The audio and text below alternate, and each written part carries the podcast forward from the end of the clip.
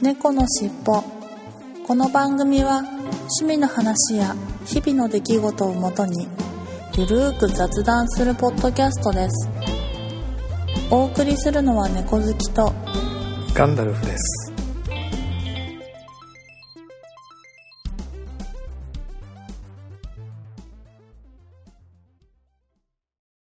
猫のしっぽ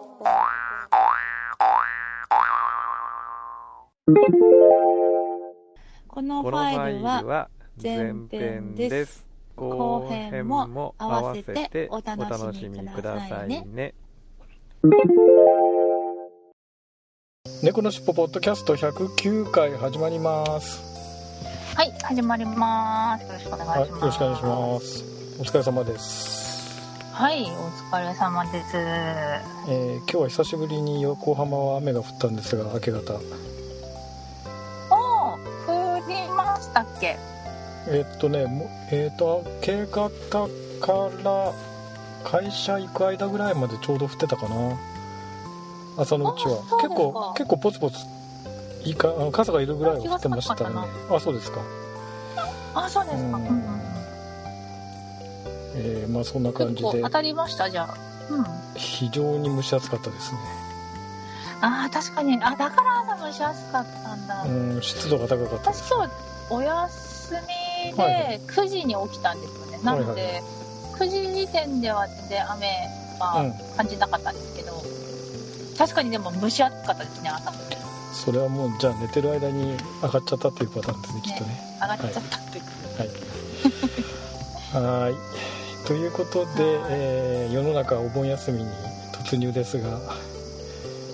はい、入りましたね。全く関係なく仕事してますね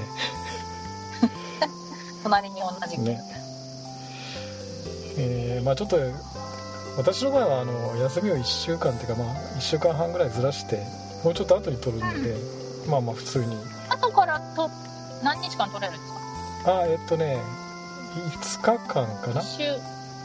ああ5日間ぐらい取れる。うん。で先に奥様が取られてうーんとねああまあ嫁ちゃんもちょっとと？あ嫁ちゃんもちょっとずらして撮るから若干オーバーラップするような感じ。いぴったり一緒には撮れないんだけど、うんうんううん。ん、まあ大体ほぼほぼ。一緒の一緒の時にうん。どっか行かれるんですか、じゃあ。あどこにも行きませんね今回は。なんとなく。そうなんなんとなくなんとなくのんびり過ごす感じですかね。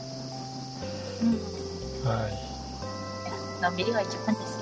そうそうですえー、猫好き家はいかがですか？夏休みは。お盆休みはまあ取られないということですけど。ははい取らずにですけどまあ今日一応あのお墓参りには行ってきました。ああそうですか。はいはいはい。はい。うち近くにあるので、えうん。そうなんかお盆の13日に、もう夕方にあのお墓参り行くって知ってました？いやー知りませんでした。そうなんかあのご先祖様をお迎えするそあの儀式というかでは夕方頃に行ってあのご先祖様あうん。あの家の方にお帰りくださいっていうのを言いにお墓に行くらしいですよ。ああ迎え火ってやつだよね。はい迎え日。ですね、うん。迎え火はねお墓あお墓でやったかな。確かうち実家は自宅でやったような気がするな迎え火ああそうですはうんお墓参り自体はまあまあ お盆の最中どっかで行くんですけどね。うんうんうん。うん。うなんですうん、迎え火自体は自宅でやったような気がするな。お墓ではなくて。どっちだったうん。お墓でもやったかな。あんまりもう覚えてないですね。ちっちゃい頃の話なんでまあそうですよね。あとはそんな偉そうなこと言ってるけど、全然やってなかったのでわかんない、うん、あとあれですよね。あの都内っていうか嫁ちゃんの実家は7月があ、まあ、旧盆というか1ヶ月早いんですねぼお盆が。へえ7月ってことです7か月にあるって言ってましたね。だから8月はお盆じゃないというふうに言ってましたよねへえ1ヶ月早いって言ってましたよ、あそうなんだ、うん。北海道は確か8月ですね。うん、うちも確か8月だったような気がするな。うん。うんまあそういうなんか各地によって結構違いますもんね。ねまあうちによるのか地域によるのかちょっとよくわからないんですけれどもね、うん。うんうんでもまあ世間一般にはこの時期がちょうどお盆休みということで。うん。そうですね。ですよね。もう電車ガラガラですよ。電車はガラガラですよ。通勤電車は。あ！さすがに。あそうですよね。今日ぐらいからはもうガラガラですね。ああーっていうか昔ほどでもないけど割と空いてる方かなって普段よりは。かなり。ああうあやっぱりもうお休み入ってるからん皆さん。ですよね。そうですね。うん私は車なんでうんなんかあの渋滞に巻き込まれてますね結構。ああ逆にそうかもしれないですよね。うん。うん電車の方がいいかも。まあまあそんな感じでじゃああ本編まあそういう感じで、えーオープニングは終わりで。猫のしっぽ久しぶりに猫博士のコーナー。あそうそうまず本編の前にうん。猫博士のコーナーに行ってみたいかなと思うんですが。はい。はい。で実はこれ先週あの後編でもちょっとちらっとは喋ったんですけれどもキックさんからお悩み相談が来まして。はい。でかなりもう遅くなってしまってて遅れ感は満載なんですけれども。まあまあ、うんうん。あの一応こういうことが知りたいなというのをせっかくいただいたので、まあ、ご紹介したいなということで、はい。えー、とちょっと読んでみますとですね質問というか問い合わせと申しましょうか、猫の実に噛まれた後の対処法を教えてください。めっちゃくちゃかゆいんです。と靴下やスラックスの裾が擦れて気が狂いそうにかゆいんですと。あと屋内の有効な飲み退治方法なども教えてくださいと実は7月31日にいただいてたんですがもう随分経ってしまったんではい。手遅れだとは思うんですけれどもまあ次回のためにということで、そうですね。うん、まああと他の方のためにも。そうですよね。で一応ちょっと直接キックさんには猫好きさんの方からツイッターで答えてはいただいてるようだったんですけどまあ他の人のためにも参考になるかなということで、はい。ちょっとご説明いただければなと思います。はいなんか猫の実っていただいたんですけど、まあ、猫だけじゃなく、まあ、外に出るペットワンちゃんにもついたりするのみは一緒ののみなんですけど、うん。あののみのみとかが体について家の中に持ち込むと、まあ、すごい噛まれるんですよねすごい。はいはいはいい。った感じではい。なので大体その家の中ののみを駆除する方法はもうバルサン的なうん。ものしかないです逆に？もうそれしかないと。はい。もうそれしかないです。はいはもう自分の手で殺していくって言ったらもうあの繁殖がすごいのでいはい。追っつかないからはい。もうバルサン的なもので家中ちゃんと、あのカバーしたりもう大切なものをカバーしたりとかはい。してで動物とか熱帯魚とか飼っているうちは外に出して、はい。煙がうん入らないようにして、うん煙そのやつを炊くしかないですね。えーでも結構バルサンってあれ食器とかはだい、はい。全部なんか封印しないとダメなんでしたっけ？そうなんです食器棚とか。よね。それがめんどくさくて、食器棚とかだったら、うん、とあのガムテープして中に空気入らないようにしたりとか、ですよね。うん。もしくはビニールとかに全部包んだりとうかん。しないとダメですね。ですよね。結構その辺が大変ですよね、まあ確かに聞くのは聞くんだろうけど。そうでもい卵であった場合うん。死なない場合があるのでもう本当に予備の予備を重ねたならうん。あと1回やってからちょっとしばらくしてうん。からもう一度1週間後ぐらいにもう1回やるのが確実だと思います。なるほど。うん。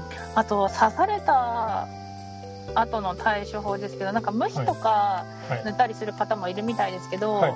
あのーそういうのだけでやっぱり効きが甘いので、はい。あのまあこれを言ったらどうしようもないんですけど、うん、お医者さんにかかるべきです。ああやっぱりですか。うん、皮膚科の。お医者さんが出してくれる、そう皮膚科のお医者様が出してくれるやつを塗って鎮痛剤とかも入ってますし、はい。痛み止めとかはあと腫れ防止とかも入ってるのではい。やっぱりね絶対にそういうのを眉間に刺されたら薬をもらいに行くのがはい。一番ベストかと思います。なるほど。はい、そういった感じですかね。うん。そうですね。あのうん確かにそうですよね。あのお医者さんのくれる薬ってから出してもらう薬ってめちゃくちゃ効きますうんからね、、効きますね。で飲み取りの方法としてはあのフロントラインって首の上になんかてうん。目薬みたいな形でなんかあのポツンと,、うん、と後ろにうん。つける薬があるんですけど猫だったり犬だったり、そういうものをつけて体につかないようにするかもしくは首輪タイプのそういう飲みとかを寄せ付けないものがあるので、猫ちゃんたちにはちょっとかわいそうかもしれないんですけど、そういう首輪をしたり目薬的な薬を首の後ろにちょんとやってあげたりするのが一番いいと思います。うんなるほど。もう家に入れないっていうのが一番ですね。うん。で結構その、うんねワンちゃんとか猫ちゃん方もその薬で具合悪くなっちゃったりとかすることもないようにちゃんと改良されて作られてるので、そん。なに猫ちゃんやワンちゃんも嫌がらないのではいはい。そういうのをちゃんとつけて事前に対処するっていうのが一番の対処法ですね。予防としてはまあそういう形で予防してあげるうん、そうですね予防法ですね。と予防法としてはそうですね。でついちゃった場合は、はい。もしその外に遊びに行っちゃったりして。うん。猫その飼い猫が。その場合もやっぱりそういう首輪みたいなのでやるしかないですか、猫ちゃんたちはそうですね。うんとブラッシングで取れるだけ取ってうん。で体洗ったりうん。とかでそれを何度も繰り返してあうん。のフロントラインつけるっていうのが一番の対処法ですね、なるほど。その子供に、まあそうですね。飲み曲。あの、はい。うん、フロントラインだけではもう体の中に入っちゃったら、体の中っていうかうんと紐の中に入っちゃったらもうすごい全然取れないのでやっぱりブラッシングいっぱいしてはい、卵とかそういう飲みとかを取ってうん。やらないと、あの取りきれないです。なるほど。はい中でどんどん増えてしまう。はいはいはい。そういうことなんですね。はい。あのーででもそう、はい。ブラッシングする時もあの、串にのみがついてまたそれが床に落ちて繁殖したりとかっていうこともあるので、はい。なるべく風呂場とかその落ちても大丈夫だったり流せたりするはい。場所でそのブラシについたのみは桶に水を用意しておいてはい。で中その直帰洗浄の洗剤とかあるじゃないですか、はいはいはいはい。洗剤。はいはい。それを混ぜといた液そのものを、はい。うん、と桶かなんかに用意しておいてその中に沈めて、あのブラッシングすると飲みもしだりはい。するし飛び飛び跳ねてまたいなくなるっていうこともないのでなるほど。そうの家の中でブラッシングするのもすごく気をつけた方がいいですね。うん。結構飲み出ると大変なので結構大変ですね。気をつけた方がいいと思います。はい。そりゃ大変ですねやっぱりね。はい。うんわかりました。はい。ということで、今回の猫博士は、えー飲みの対処法とはい。いうことでした。はいありがとうございました。はい、ありがとうございました。猫のしっぽはい、それでは今週の本編に行ってみたいと思います。はい、今週の本編は、夏休みの自由研究の話とはい、いうことで、えーまあね自分が小学校とか中学校とか学生の時代にやった自由研究の話でもこういう自由研究をやってみたいなというような話でもいいとは思うんですけれども。はいで猫好きさんはいかがだったでしょうか？自由研究は。どういう自由研究されたんでしょうか、私は、はい、うーんとすっごくちっちゃい時は、はい。虫の研究をよくしてました。虫。なんかだんええうんと アリをいっぱい捕まえてきてはいはいはい。アリアリの巣をはい。作ったりとかはいはいはい。なんかなんていうのかなだ段ボールみたいのにはい。うーんと砂入れてアリ入れて、なんか巣を作らせたりとか、はいはいはいででもなんか今みたいにそのプラスチックケースみたいのでアリの巣が分かるとかそういうはいのまではなかったのでうんうん。ただそのアリに餌を与えてアリを飼う飼う、うん。というような、うん、とことをしました。してました、はいはいはい。とかあとダンゴムシをただひたすら集めて、うん。で、はい。わらじ虫とダンゴムシの違いとかはい。もしくはダンゴムシは光に当てるとあれ丸まるんですよね。ああそうなんですか？何秒ぐらいはい。何秒ぐらいしたら戻るとかはいそういうのをなんかあのストップウォッチとかで測ったりとかしてはいはい。あのーそういうわらじ虫とダンゴムシの研究みたいのをええ。発表してましたねすごく幼い頃は。ほーそうですか。はそうですね。あともうちょっと大きくなったらい。うんとあのー料理を作って、その料理レシピをなんか大きな紙に書いたりとかはい。して写真あの料理は写真撮ってそれを大きなその紙に、はい。あのー乗っけたりとかはい。そういうそういう自由研究だったり。あとろうそくにはいクレヨンを混ぜるとカラフルなろうそくができるんですよね。えそうなんですか？うんとろそうはい。ろうそくなんていうのかな？ろうそくを溶かして溶かした中にクレヨンを入れてぐるぐるぐるって混ぜると、まあ、はい。赤いクレヨンを入れれば赤い色の、うんとろうそくがまた出来上がるんですよね。なんでなんかろうそカラフルなろうそくを作るっていう自由研究とか自由研究とかまあ工作なんですけど自由研究をしたっていうぐらいしか思い出にないかな。ろうそくにクレヨンを混ぜるってあ温めてっていうか溶かすんですか？はい。あの、なんかねアルミケースみたいの、ははいい、アルミケースみたいのに、はい。刻んだろうそくを入れて、はい。火で炙って溶かして、はいはい。その中に、あの、クレヨンを、うんと、カッターかなんかで、また、細かくしたはいクレヨンを入れて、ぐるぐるぐるって混ぜて、赤いろうそくとか、紫のろうそくとか、カラフルなろうそくを作ってましたね。作るほーはいはい。で、紐、紐入れ、入れて、うん。へで紐もちゃんと編み込んでとかして紐を作って入れてとかっていう自由研究しましたね。あの虫の自由研究っていうのは、はい。女の子にしちゃ珍しいというか 別にその女の子だからやっちゃいけないってわけではなくて普通はそんな怖がるじゃないですか女の子って。いやー私すごいわんぱくだったんですよはい。わんぱくだったんですよすごい。ちっちゃい頃。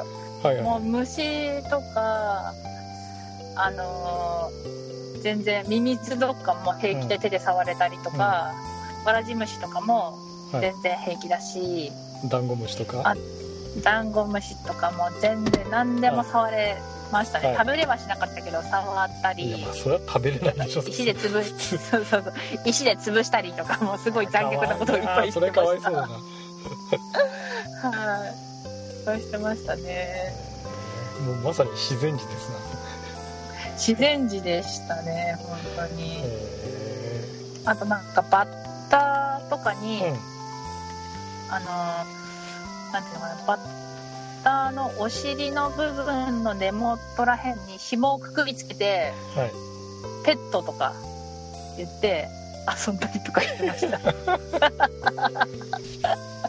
私飛び跳ねるペット飼ったんだとか言って、あうん。そういうこととかしてましたね。あとまあこの間そのもう一つやってるガルルっていう方のーはいはいトラネコガルルっていう方のラジオでもちょっと言ったんですけどはい。はいトンボの首に糸をつけて、ペットとかうんって言って空飛ぶペットを飼っていたりとかもしましたね、でも基本私の家の近くにはあんまり虫いなかったんですよね。なんかアリとかはいましたけど、ーうん。そんなにすごく田舎ってほどでもなかったのでうんむしろその山とかそういうとこはいはいはい。ろに行って虫を取ってきてっていう感じで育ってたりしてましたね。はあ。なるほど。カナルさんはどんな、はい？どんなことしてました？ああまああんまりね覚えてないけどあの、はい。小学校の時って割と模造紙ってあのでっかい白い紙で発表するじゃないですかはいはいはい、はい、自由研究とかって。ね、でそれで発表したやつってあの近くにある川の水質検査みたいなことの発表をしましたね。うん、へえ理科の理科の自由研究で。小学校の時ですけど。あの近くにえーっーっとあれどっちだっけな？日川じゃなくて神戸川の方だったかな？あの近くに川がいくつか流れていてあの実家の、まあ、出雲の実家なんですけどね。うん。で上流から下流に向かってどういうふうに川が汚れていくかみたいなのを、なんか水をほ何何百メーターだか、うん、何百メーター沖とかな？1キロ沖とかなんかもう忘れたけれどそのポイントでな何箇所か何箇所かで水を採取してで理科の先生にちょっと水質検査やりたいんで試薬を分けてくださいって言ってその検査用の検査薬みたいなやつをちょっと分けてもらってうん。でそうするとなんか汚れてるとその検査薬入れると色が変わったりするじゃないですか。ピンクになったりとか。はいはいはい。綺麗だと透明だけど汚れてくるとピンクになったりとか、うん。でそういうのをでどういう感じに川が下流に行くほど汚れていくかみたいなのをへ発表したことはありますね。割とそれは自由研究えっぽい。自由いやいや大人じゃない。小学生の時ですから子供ですよ、いやいやいやいやうん、大人的な自由研究ですね。なんかそんなのをは割とあもう自由研究らしい自由研究みたいなのでやったことありますけどね、うん、それはなんか模造す紙模造紙にだからこうこういう風にごいうん。色が変わっていきましたみたいなのをいくつか。うん。ね書い書いてやってみたいな感じうんでそもそもあの大きな紙は模造紙っていう名前だっていうことさえ忘れてました。でそうなの？そうそうそう。私もそのさっきの言った料理のやつは模造紙でやりました。っていうことでしょ。いやそもそもその料理が自由研究になるっていうのもすごいけどね。なんかね。そうですか？うん。えこういう料理作りましたっていうのをあれなの、はい。発表するの？そうですね。なんかあのーうん。いろいろお母さんに教えてもらって、うん。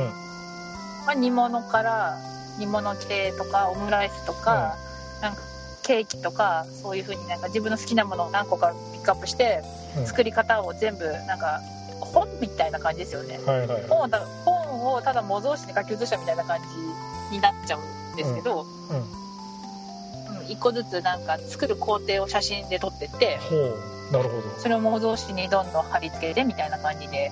うん。でこの時に卵を入れるとかなんか横に書き出したりとか。する感じでやりましたね、うんレシピ本みたいな料理のレシピのまさに発表ってそうですねレシピを。うん。はい。そうでもそうガンさんが言ったその水質検査のやつで思い出したけどうん。なんか紫キャベツを刻んで水あ茹でると紫色の液体が出るんですけど、うん。それにあのシリカルナットかってあのうん。うんとつぶつぶあるじゃないですか。うんとシリカゲル？なんかか乾燥しないために、いなんかいやいやあの乾乾燥させるためのシリカゲルでしょ？乾燥剤でしょ、それを、うん。そう乾燥剤を入れて紫色の玉を作るんですよね。うんうん。それでそれがうんとリットマス試験紙みたいな感じで、うん。になるっていう実験をしたのを思い出しました、ほう。そうそれの玉になんかレモン汁をかけたりとか、うん。普通の水をかけたりとかジュースをかけたりとかして、なんか紫色からピンクっぽく変わったりすると、これはアルカリ性とかうん。いうのは確かやった記憶ありますね。へえでもいやでも結構本当に何十年も前の話だと自由研究を何したかっていうことさえ忘れちゃいますよね。そうそうそうそう。ね。もう細部はほとんど覚えてないけどね。ち細かいところは。うん。いやーそうですよね。でも結構なんか今思えばあのきっとあの子のお父さんすごい頑張って手伝ってたんだろうなみたいなうん。自由研究ありますよね。そうそうそう。あの夏休みの工作の宿題とかね。もう絶対小学生が作れないような工作だ 工作だったりとかこれ絶対手伝ってもらったんだろうなみたいな。あったよね。ありますよね、うん。すごいなんかすっごい大きなパチンコ台を作ったりとか。うん。なんかしてる人いましたね。あーそれって半分お父さんの趣味なんだろうね。日曜大工みたいな、日曜大工みたいなやつ、うん、でなんかあの、あはい。温いやうん。温泉地域温泉地域とかにあるなんか大きな玉をあのバネでボーンって飛ばしてやるパチンコあるじゃないですか。はいはい。ありますね。あれとかを作ってきてる子いましたね、でも絶対にお父さんつか作ってたんだろうけど、うん。うん。でもやっぱ人気はありましたね。なんか最終的にああいう自由研究ってなんか発表した後に誰がどの自由研究が一番良かったかみたいなナンバーワンを決めるじゃないですか、はいはいはい。大体なんかその男の子が作ったものが毎回1位になってた記憶があります。うん。なんか絶対に作ってるわけないのになと思ってたんだけど、それってもう親子で気合が入ってるっていうパターンだよね。きっと、うんそうですね、ちなみに猫好きさんはうんあれなんですか？そういう自由研究というか自由工作あの夏休みの工作っていうかそうそっちの方はあんまりやらなかったの？うちはその、さっきうんうんって聞いてたんだけど自由工作っていうものはなかったんですよ、うん。なので自由研究という名のうあの何でもよかったんですよね。そういんうん。う観察ものでもよかったしそれさっきの料理みたいなものだったし工作でもいいし、うんなんか粘土とかでなんかうん。キリンを作りましたとか象を作りましたとかでもいいし、うん。あのち夏休みに何かを自分で決めたものを何か作ったりやったりするっていうのが自由研究という名前のものだったんですよ、私の時は、はい私の学校は。なので自由工作っていうのはなかったですね。毎回私は自由研究は工作みたいなものを作ってました、うん。そうやって。ううんだからうんなかったかな。うん。んあのまあでなんかこ工作の自由工作というか、まあ、工作の宿題っていうかね。なんか物を作っ作りましょうとかっていうのは、まあ、まあ自由研な究かったですか、まあ、自由研究でしたね。みたいなの一環だったかもしれないけれどもそういうのはやっぱりあってやっぱりなんかね、うん。そういうものを作ってきたりっていう人もいたけどねえで工作とうん研究は違ったんですか？毎回。ああだって工作って工作工作工作ってあれじゃないですか。ものを作るっていうか。でなんかそういう、まあ木工でも何でもいいんだけど木で作ったりとか粘土で作ったりってなんか物を作るとかね。うん。あとは絵を描いたりとか、うん。まあそういう感じじゃないですか。はい。で自由研究ってどっちかというと研究なのでなんかさっき言ったようになんかテーマを決めて、でそれを実験したりとかうんうん。っていうのの結果どうでしたみたいなのを発表するみたいな感じじゃないですかああ。あれ、ちゃんと分かれてたんだ。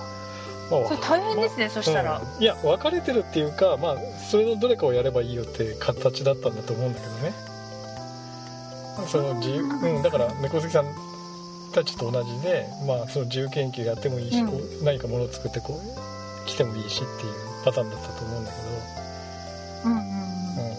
ど、うん、そういう感じで、まあうん。まあ研究と工作ってあんまりそういう区区別があったかどうかってもう覚えてないからあんまりなかったような気もしないではないんですけどね、うんうんうん。うん、あまあじゃあ、どれかでよかったってことですか？そうどれかでよかったっていう感じだったと思うんですよあ、そう思い出した、そういえば、はい。なんだっけ。あうんと、小学校1年生の時に作った朝顔をうん。紙に挟んで、うん。上からなんか叩いたり潰したりうん。して、なんか、何、何、あれなんていう名前だったっけな？なんかそういうのありますよね。で、紙に朝顔の汁をつけて、おうん。朝顔の形を出す？うん。それを、ん？形を出す？え ーちょっとよくわかんないけど。なんか押し花みたいな感じ押し,、で、うし花じゃなくて、押し花的なことをして、葉っぱを使うんじゃなくて、その朝顔にすごい水分があるから、うん。紫色とかが出るんですよね。上からガンガン押すと、うん。うん。叩くと。で、その紙、それを、なんか、あー、出てこない、ど忘れして。それをなんかやる、その方法があって、その、うんその行為の、行為になんなんか名前があって、うんそれにお手紙を書いたりとかして送るっていう。うん、そあそのできた紙にそう、紙できた紙を、そうそうそう、うんできた紙を、なんかおばあちゃんとかに、うんなんかこれ私作ったよ、みたいな感じで、おばあちゃん暑いけど、うん、夏遊びに行くね、とか手紙を書いたりとか、そういう自由研究をしてます。それ自由研究じゃない、今思えば。そういうのやってましたね。うん。へえそれ押し花じゃなくて、押し花じゃなくて、押し花はお花を使うじゃないですか。うん、まあ花を。うん。ねあの挟んでおいて、そうそう、挟んでおいて、でそのお花を、うん。なんか貼ったりとかうん。するじゃないですか。違って、その朝顔を立ったりするやつは、うん。押し花にして上からうん。なんか金槌みたいなのでバンバン叩いてやってし紙に汁がついて、うん。その紙にのし汁がお花の形をしてるので、うん。その紙を汁のついた紙を使うんですよね。うん。それは押し花っていう名前じゃない何か名前があったはずなんですよ、うん。これはもうリスナーの皆様にあのこれだよっていうのを教えてください。人任せ。うんなんか確か名前があったはずです。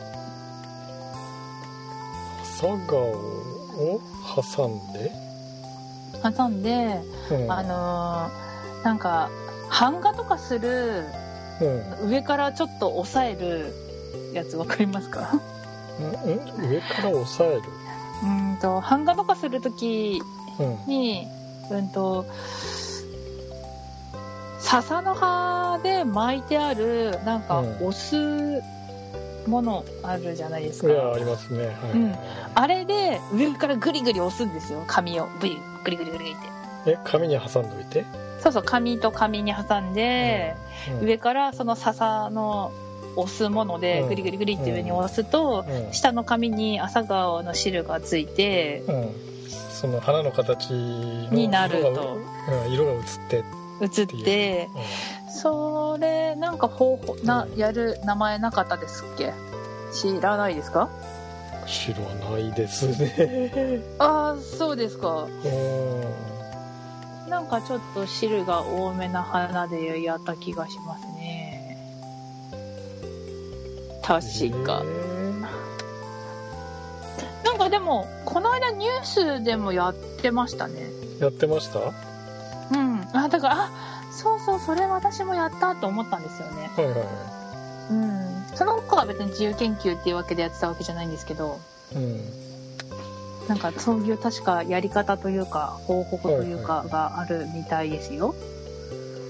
はうんあ。なんかそういった版画版画っぽいあれだよねそうそう、カラフルな版画みたいな感じですね。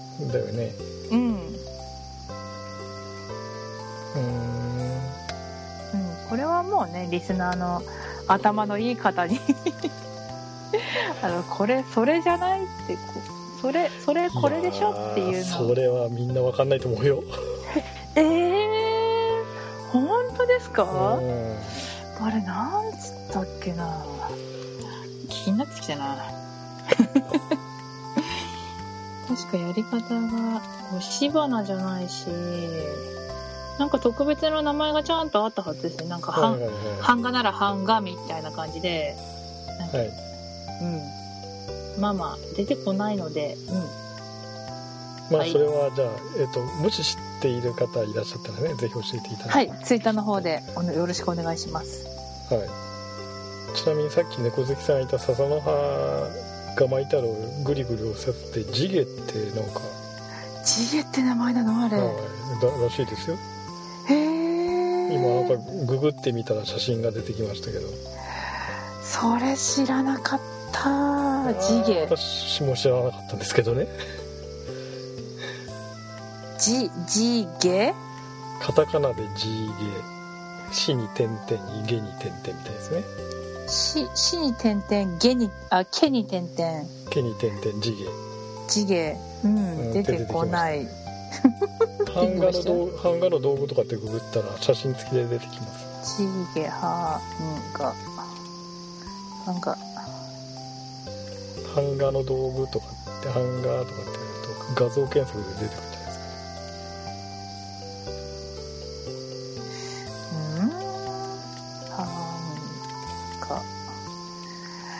バレンとかっていうあれかあなバレンって言ってたバレンって言ってた気がする。気がするよねはい。確か版画、ジゲ。でも地毛ってなんかこれ道具に書いてあるなバレンではうん版画、ジゲじゃ全く出てこないですね。出てこない？出てこないですね。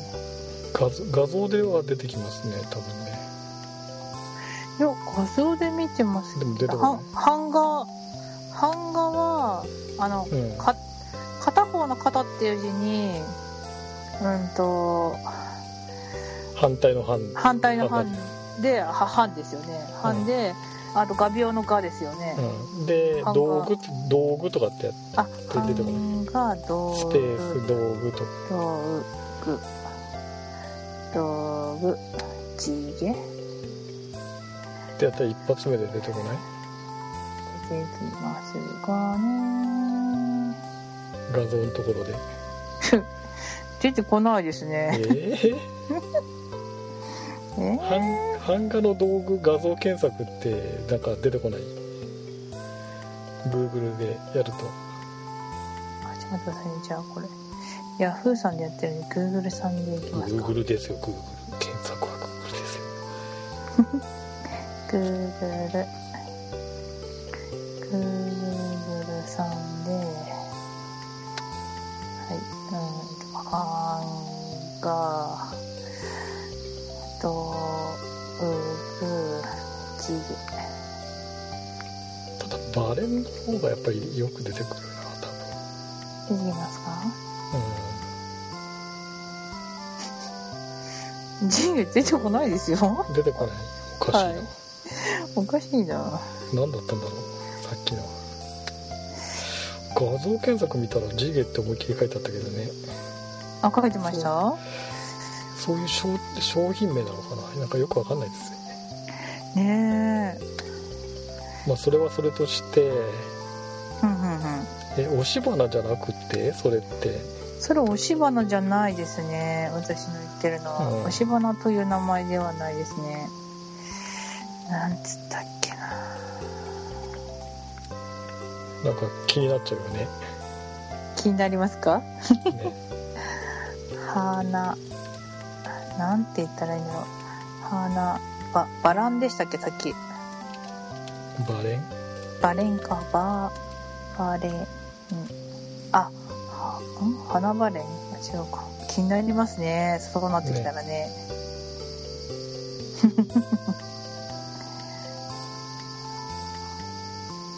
いや今度までじゃあ調べときます。頑張って、うんまあ。できれば。ねかリスナーさん。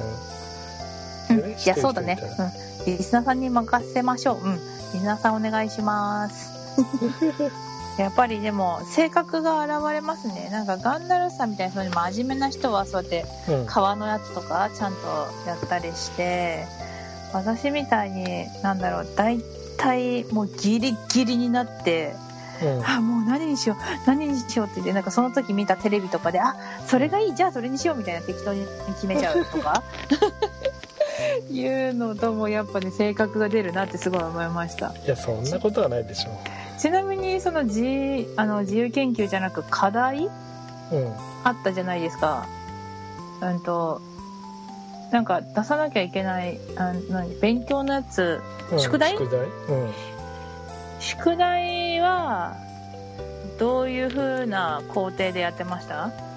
工程って何、あと、なんだろう。なんか毎日1枚ずつやるっていう、うん。一応予定ではあるじゃないですか。はい。30日休みあったら30枚出てくるみたいな。例えばねドリルとかね、感じだけど、ちゃんと毎日やりました。それとも結構先にやっちゃう子とか、うん真ん中らへん、おばあちゃん家行く前にやるとか、いやもう最後にやるとかいろいろ分かれうんるけど、ねはい。あ大体あの尻に火がついてからやりますね。最後の方。あ、あ、最後の方ですか？うん、な休みの最後の方でもう慌ててやるタイプですね、ああ、そっか。あ、じゃあそれは一緒かな。うん、地道に。やるタイプじゃないです。ああ、そうなんだ。結構地道にやりそうなのに。いやいやいやいや。結構その辺はあれですよなんか先延ばしにしちゃいますねついついああ、そうなんだ。う私は前の日ですね、いつも。もうギリギリのギリギリで、んうんほんとやって、それも兄とかに手伝ってもらってやってましたね。ほんと、やっぱりそうなんだはい。はいギリギリで。うんいやなんか、あんまりこういうこと言いたくないけど、なんか、占いとか、なんかそういうせ、あ、占いじゃない、精神学みたいのでありますよね。うん。そういう、その自由研究をどうあ、自由研究じゃない、夏休みの課題をどういうふうに、どういう工程でやってったかっていうので、そのうん人生がわかるとか、性格がわかるって、せうん。まあ性格はわかるよね。わかりますね。それはわかるよね。地道にコツコツやるタイプとはうんね、うん。なんか楽しいことだけ先先取りして 嫌なことを先延ばしにするっていうはい。ね後回しにするっていうね大体性格が分かっちゃう出よねますよね。そりゃそうだよねまあでも私、一番初め、夏休み始まった時ね、初め4枚ぐらいはやりますよ。うんいやそれはみんなやりますよあ、やっぱそう1だ枚かやっぱ1枚か2枚ぐらいやってまあいいや後でやればとかってそうなっちゃうんですよね。一応最初にね飽きるまではやるんだけど飽きちゃったらもう後回しにしちゃううん。まあその辺は一緒ですよね、うんいやなるほどよみんな一緒でよかった。かったよかったはい。はい うんということでまあ今週の本編ははい。夏休みの自由研究の話とはい。いうことでしたはい。ありがとうござい ありがとうございましたガンちゃん出てきました。え？もう言っちゃっていい？あれツイッターで申し込んだんだけど。叩き染めです。叩き染め？はい。知らないああ、知らないですか？叩き染めっていうそのやり方ですね。確か。はい。叩き染めって出てくるな確かに候補で出てくるでしょ？うなんか、お花の叩き染めですね。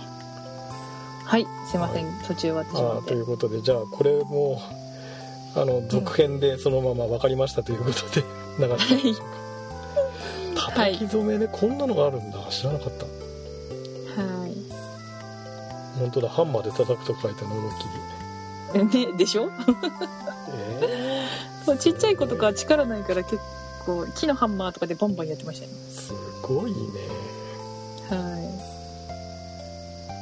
でもこれなんか布のカバンとかにカバンっていうか、うんそういうのにもいあります。貼り付けてみたいな感じだよね、そうそう結構、うんあの出るんですよね色が。うん、あのちょっとこれとは違うんだけど、あの葉っぱがあるじゃないですか。こ草花の葉っぱ、はい。それの葉脈葉脈をだけ残すみたいなほことをやって研究じゃないけどそういうことをやったりとかしましたね実験っていうか、うへえ、うん、確かねあれメチルだかエチルだかあのアルコールにつけとくとよ葉脈だけ残ってあの葉緑葉緑素っていうかその葉っぱの繊維みたいな繊維だけが残るみたいな感じで綺麗にえるんですよね、うーん。うん、でそういうのを実験したりとかもししてましたねそういえばね。思い出しましたけど。叩き染めじゃないけど、うん。でも真面目さが出ますねそこで。はい。いや割とだからそういうあのまああの理系の理系の人間というか理理科が好きだったんで、まあ、そういう理科の実験とかそういうのは結構いろいろやった覚えはありますけどね。うー。ん理系が好きだったんだ。理理科系はだから文系が苦手でね。は猫好きさんはどっちかというと文系の方ですか？あいや。理系ですか？うーん。図工美術 文系とか理系関係ない。関係ない。関係ないです。芸術家芸術系の芸術系ですね。なるほど、はい。まあ、どっちかって言ったら理系よりそれは文系にあまあでも理系文系ってあまりそういう区区区分から言うと外れちゃうかな。そういう芸術系。とうんそうですね。両方とも苦手でした。うん、どっちかに分けると。えー、そうなの、はい。うん勉強はもっぱらダメでしたね。私はあれですね。もう暗記が全くダメだったね。覚えるうのだから英ー語とか地理歴史みたいななんか地名をひたすら覚えるとかね。うんうんうん。歴史のあの年号を覚えるとかってもうとあと漢文なんかのあの漢字を覚えるとかね。古文のあの古文のそういう古い単語っていうかあるじゃないですか。そういうのを覚えるっていうのも苦手でしたね。あーまあそれは私それで理系の方にだんだんシフトしたというか数学とかさあの理科とかは逆に好きだったんで。ほー。あまあだったら私りうん文系の方がもしかしたら好きだったかもしれないですうね、ん。でも私そう漢文好きだったんですけど漢字が読めないんですよね 言ってることが分かんないでしょうんそうなんか途中「れ」とか「の」とか入れたりするじゃないですかああ0点とかね、そうレジェンとかそういうのは好きだったんですけどまあもともと漢字が読めないのであんまり理解できないというかうんまあ結果両方苦手でしたははいまあ、逆にね大人になってからそういう歴史とか地理とか面白いなと思うようになったんだけどねああだから小学校とか中学校まさにそうリアルタイムの時にはもう嫌で嫌でしょうがなかったですね。いやーわかるなもうテねストの、テスト勉強っていうか試験勉強が嫌で嫌で。試験のために覚えるっていうのが嫌だったんですよね、確かに。歴史なね、うん。そう歴史とか地理なんかでも別にその試験関係なく大人になってねなんか例えば地図を見たりとかうんうんうん。ね歴史でもこうなんかそのちょっと漫画っぽいので、うんうん入ってきたりとか。入ってきたりとか。あとするとまあ時代小説じゃないんだけど歴史小説じゃないんだけど、まあ、そういううん。ね、本を読んだりとか。うん。っていうので楽しむ分にはまた面白いなと思うんだけれどもうなんかひたすらね語を覚えなさいとかああいう教科書的な歴史だとか教科書的な知識が大嫌いでしたよねいやー、わかります、本当に。もうね、勉強って一回になるだけでもね、全然、うんあの、そういう意欲が落ちますよね。ねがっくり落ちるよねくり落ちます、本当。いやいやいや。まあ一緒でよかったいやいやうん一緒ですよ、そこは、うん、うんよかった。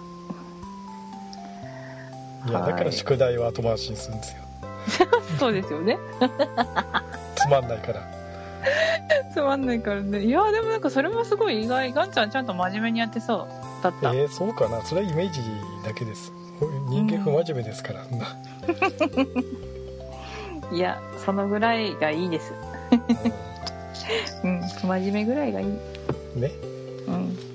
あんまり真面目だとね、うんつまんないですよ、そうそう、つまんないよは。いはい、うん。ちょっといい加減ぐらいがいいです。そうそうそうてなわけではい。本編のおまけでしたは はい。ありがとうございました。いありがとうございました猫のしっぽ